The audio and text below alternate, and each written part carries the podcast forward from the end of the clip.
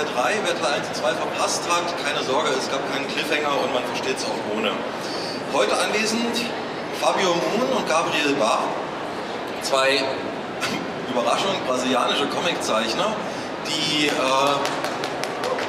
ja, ja, ja, die mehrheitlich in englischer und französischer Sprache publizieren und vermehrt in deutscher Sprache. Ähm, Fabio Moon und Gabriel Bar wurden 1976 in Sao Paulo geboren. Ihre ersten Arbeiten erschienen Mitte der 90er Jahre im brasilianischen Fanzines. Ihre erste Auslandsveröffentlichung war 1999 die Serie Roland. Sie wollten ursprünglich Superhelden zeichnen. Wenn man sich das da anguckt, dann denkt man so, okay, das war ein weiter Weg. Ähm, seit der Jahrtausendwende erscheinen ihre Comics zuerst oder ausschließlich im englischsprachigen Raum, unter anderem Daytripper, das sieht man hier. Dann Details, also wenn ich die Titel falsch ausspreche, wenn ich irgendwelche brasilianischen Titel falsch ausspreche, bitte Verzeihung, mein Portugiesisch ist quasi nicht existent. Ähm, als Zeichner waren sie dann auch für äh, BUA, B-U-A-P bzw. BRPD äh, tätig und bei Crosskite erschien die Umbrella Akademie. Etwas ungewöhnlich, also sie arbeiten eigentlich sehr oft zusammen, in dem Fall war es nur Gabriel Bar, etwas ungewöhnlich ihre Serie Casanova, bei der äh, sie sich nicht gemeinsam reingetan haben, sondern einer hat die erste Hälfte gezeichnet, einer hat die zweite Hälfte gezeichnet.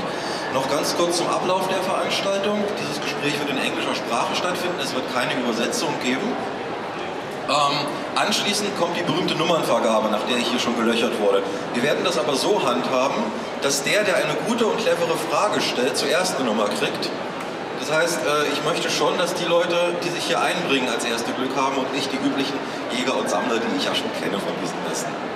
Gut, wir gehen über zum Gespräch.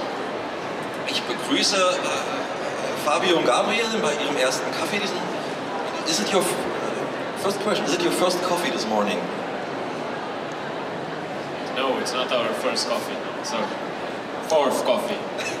because uh, one of the uh, things I read about you, you drink a lot of coffee. They say about you. Yeah, coffee is our it's our drug. It's what keeps us going. It's, it's it tastes good, tastes strong, tastes hot. So it's it tastes like what we want out of life. Yeah, because we have this uh, forward of, of, of Craig Thompson from Daytona, um, where you can be seen, and there's the coffee beside you, and it's uh, uh, it's, it's like a like a uh, uh, like a trademark of you. Um, Craig Thompson says about you or Brazil, uh, it's the land of the future. You can see it there. Is it what you think about Brazil, land of the future? Uh, we we love Brazil.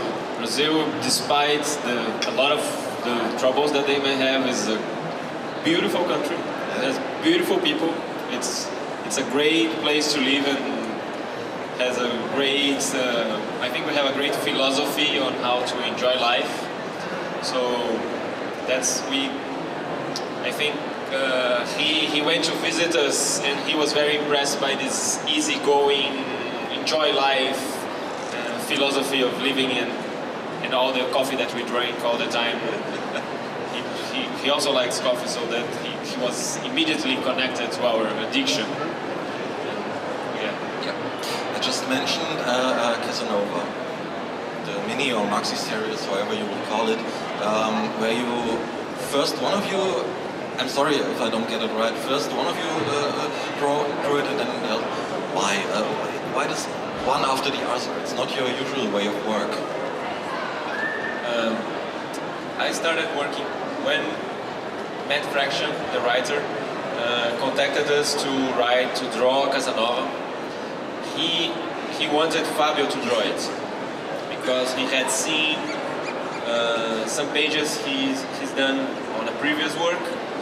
But when we read the scripts about science fiction, spaceships, cars, robots, action, guns, we thought uh, my style would be better for the story.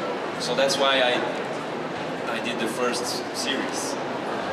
But then I had to stop doing Casanova to, to begin Umbrella Academy. And we had to find someone to replace me. And and the the only peop- the only artist I would trust to do that was Fabio. Because he was because I know his work. He would be next to me so I could see if he was doing a good job and wouldn't destroy the comic.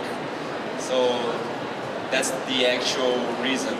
But after he did his story, Casanova was not anymore just my comic with Matt Fraction. It was our comic because he created some characters.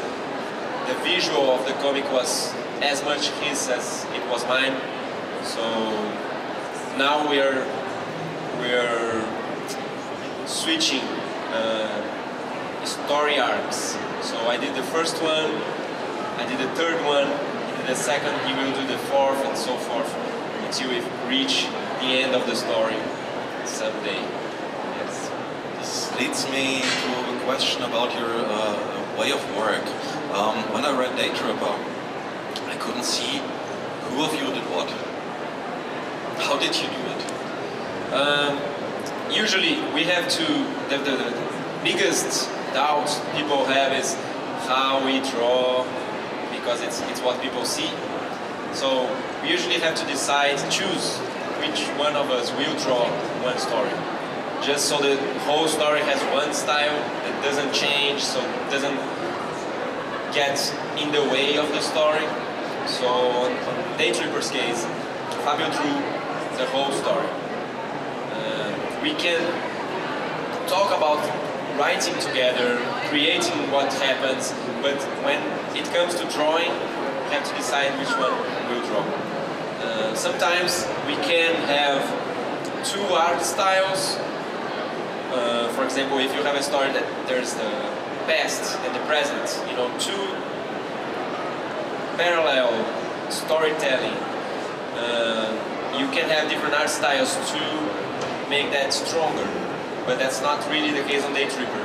On Day Tripper, there's a few moments when the characters is dreaming that I, I draw just to have a little bit of difference uh, those moments. But there are very few in the in the story. And I did the covers just to balance. Oh, I want to draw something, so I did the covers as well. Writing is the interesting point because usually when two writers do a book, they either change in, in chapters or, or they it leads to conflicts mostly. How did you uh, write this very the book is very strong in opinion. It's very opinionated about how to see life. Um, how did you write it? I think because we are twins, we have a lot of the same opinions, and we we have spent most of our lives together. We work together every day, so it it works because we share a lot of the same uh, philosophies and beliefs. And so it didn't matter who was sitting in front of the computer typing. We we knew what we wanted to tell and it was just a mechanical decision. Now you go type this chapter, now I go type this chapter. But it, it only works because we know each other so well and we can easily communicate what we want to to say across when we start writing. Uh, it's it's it, it, it's a very unusual way of writing together. Uh, we we don't want people to know who did what. We we we try to create the stories in a way that the reader dives into the stories and start following the characters or caring about the story and not thinking ah now he's drawing now he's writing but that takes people away from the story. We try to make people forget that we exist. Like for us, the the author has to be invisible while the reader is reading. How do I, have to imagine the way you work and you live? Um, for example, do you live together? Do you live separate? How do you you meet only in, in, in, uh, when you work together? How does it work? Um, we don't live together anymore, but we did for 30 years.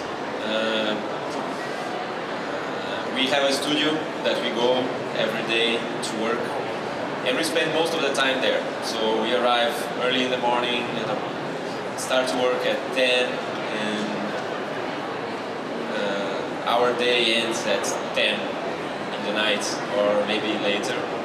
So we we spend a lot of time together. So, so no spare time from, from 10 to 10 and then go to bed and Yes. Yeah. Well, we, we don't to believe eat. it. We stop to eat and to drink coffee. Yeah. Uh, uh, coffee and then go party.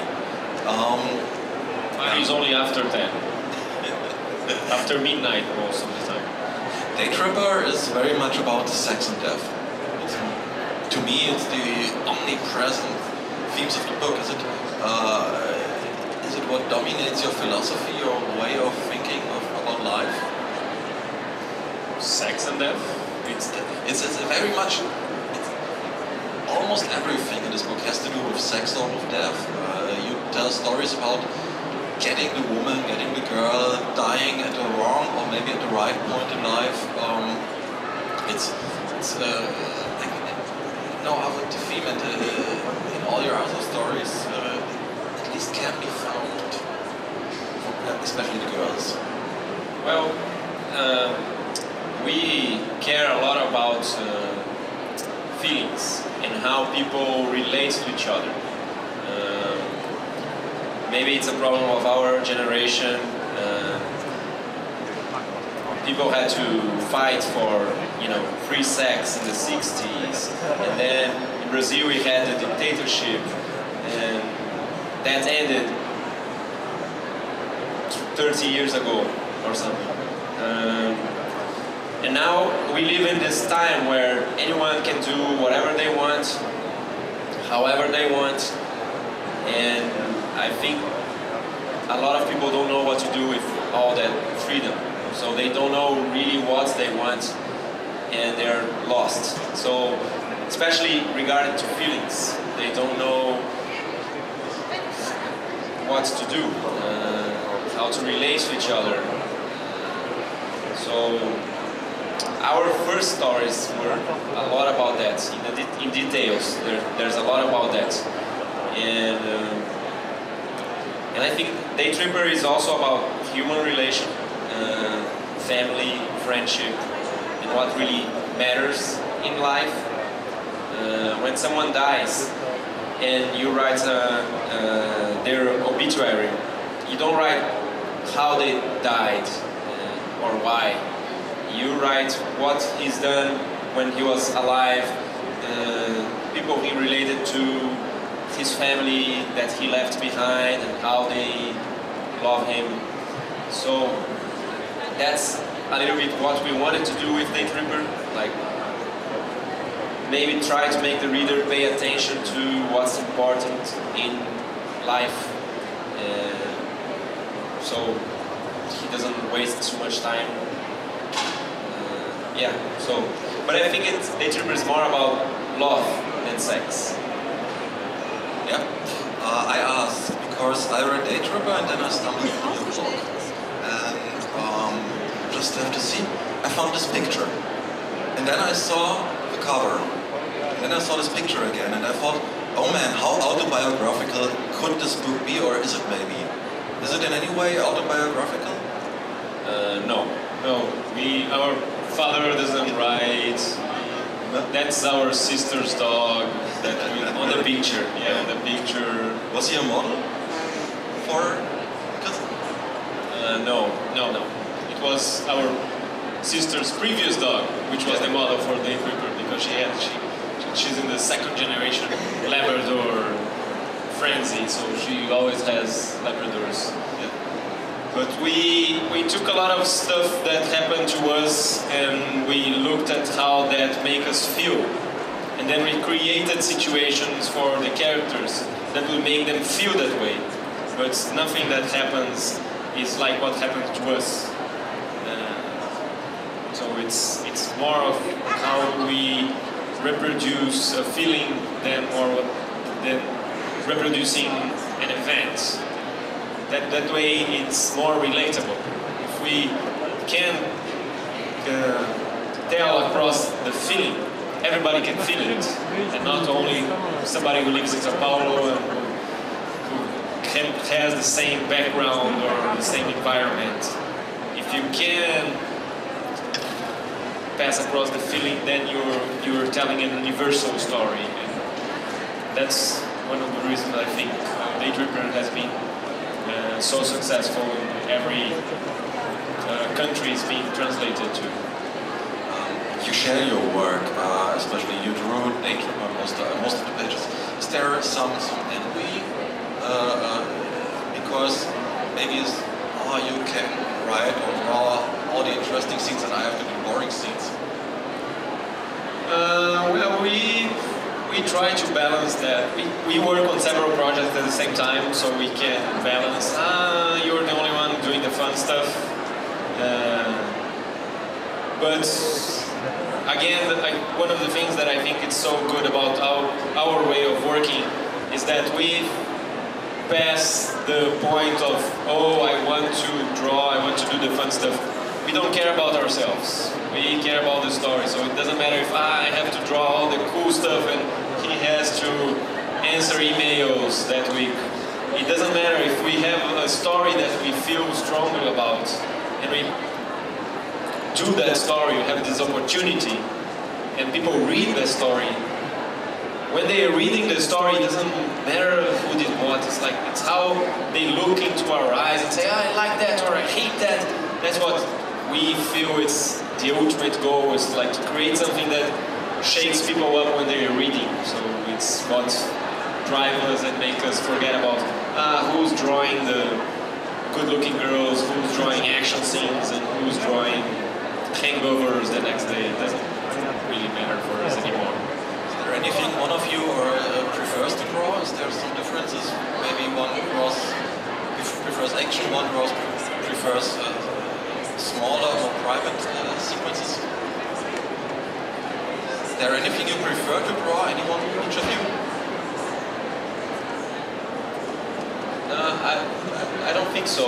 Uh, and we, we came to learn that uh, when we when we drew stories that other people wrote, uh, we had the challenge to put into images these things that other people have thought, and we had to leave our comfort zone. Usually, when you write and draw your own stories, you work on your comfort zone. So I know how this happens. I know I know how to draw this. Uh, I like to draw this, and you create your story inside of this zone.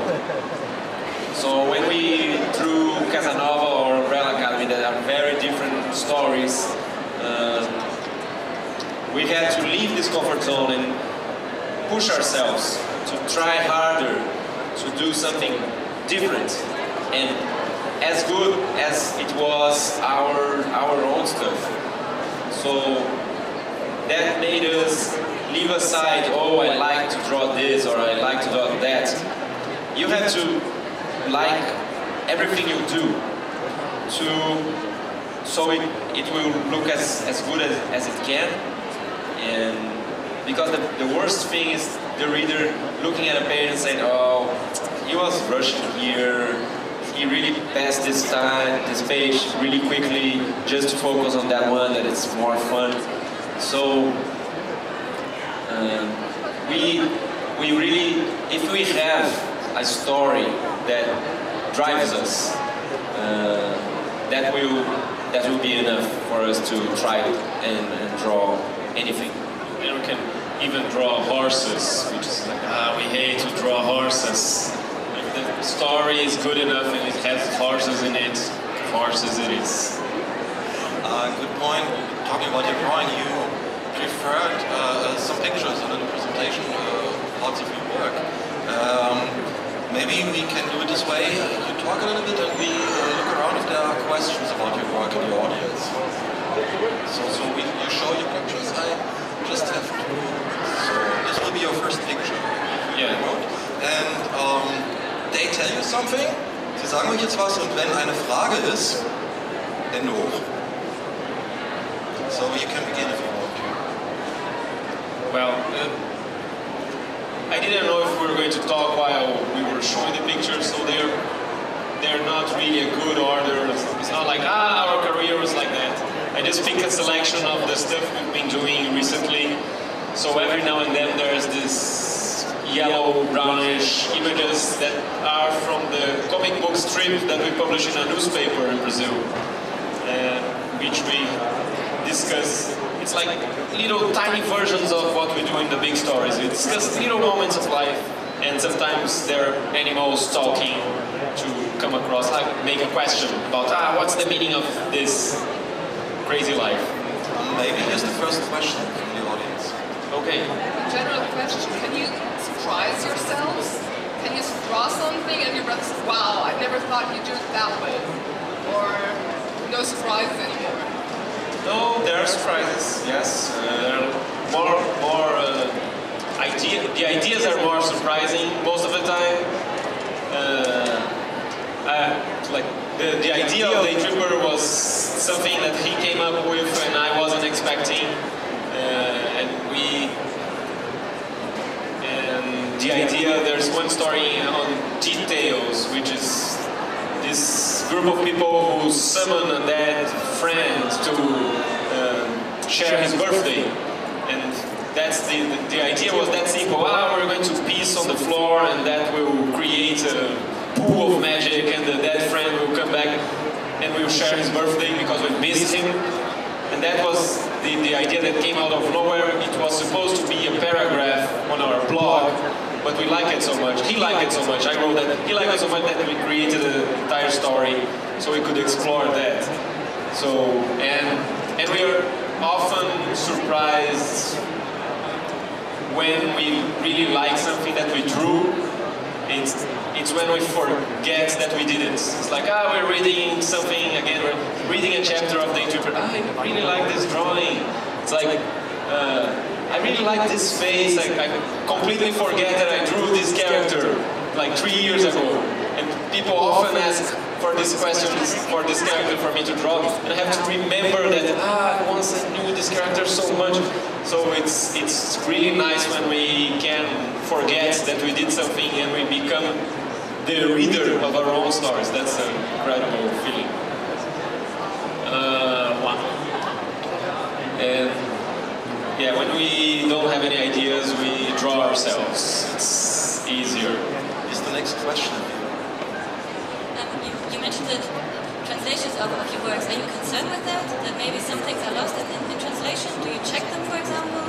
Or do you think about it when, when you write that this maybe is something that, that would not work in a different language, or in, in a different culture? Um, we pay some attention to what we're telling. Uh, because we know there are things that can only be said like in Portuguese or, or in different way in English. These are the two languages that we can like control. Uh, so we try to avoid things that are too specific.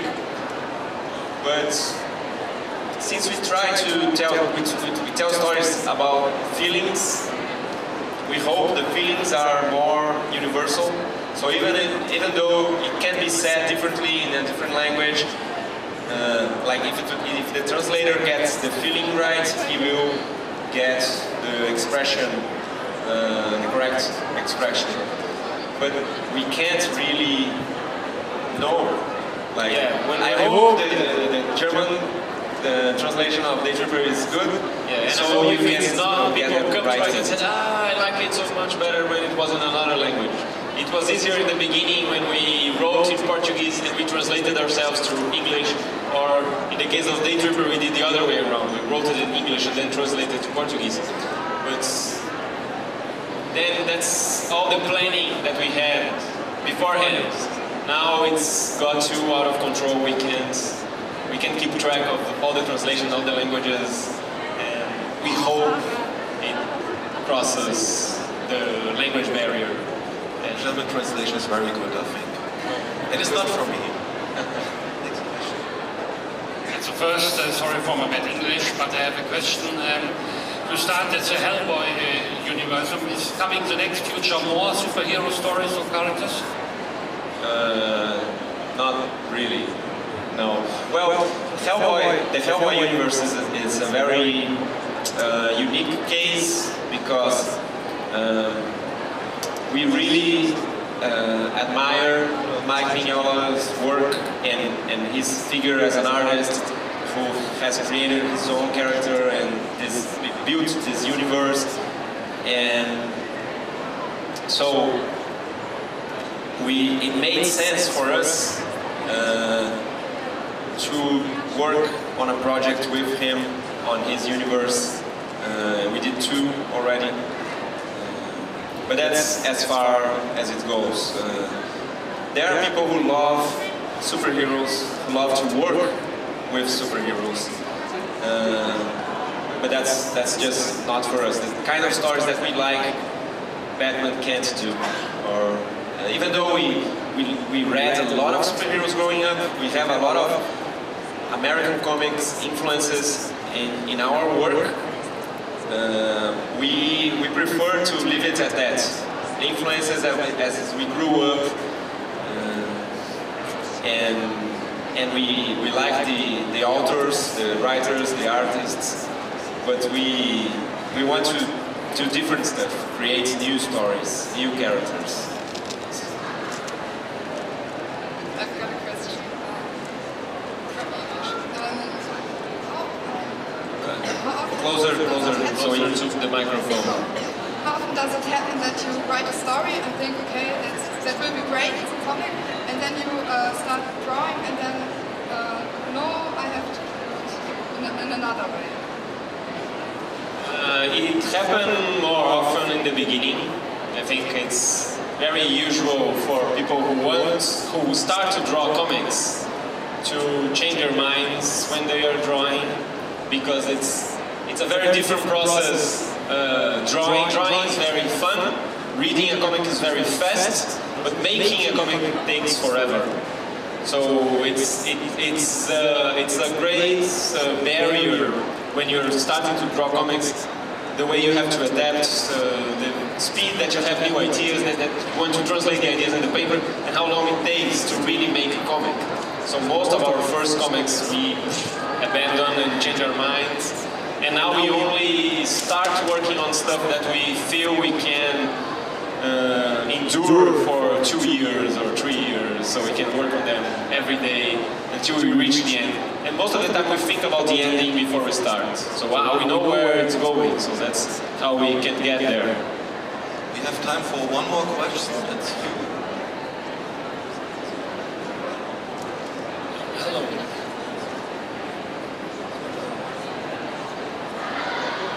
Graphic novel uh, Daydreamer was published by um, Vertigo. Um, my question is, could you imagine to work on existing Vertigo titles such as maybe um, Sandman, Fable, whatever, if you get offered this chance to do this?